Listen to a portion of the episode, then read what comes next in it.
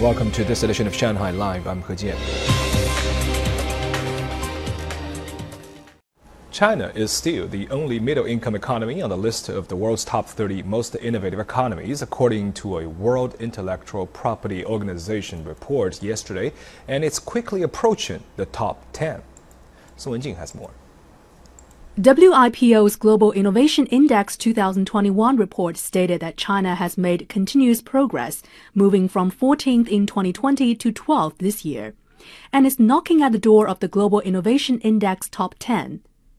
The report added this underlines the continued importance of governmental policies and incentives to stimulate innovation. China has moved up the Global Innovation Index consistently since 2013. According to the index, China has more patents by origin scaled to GDP than Japan, Germany, and the United States. In terms of innovation clusters, the top 10 are mostly the same as last year. Shenzhen, Hong Kong, Guangzhou, and Beijing now rank second and third, respectively, after the Tokyo Yokohama cluster in Japan. Shanghai ranks eighth. China has 19 of the top 100 clusters. Published annually, the Global Innovation Index provides performance measures and ranks 132 economies on innovation.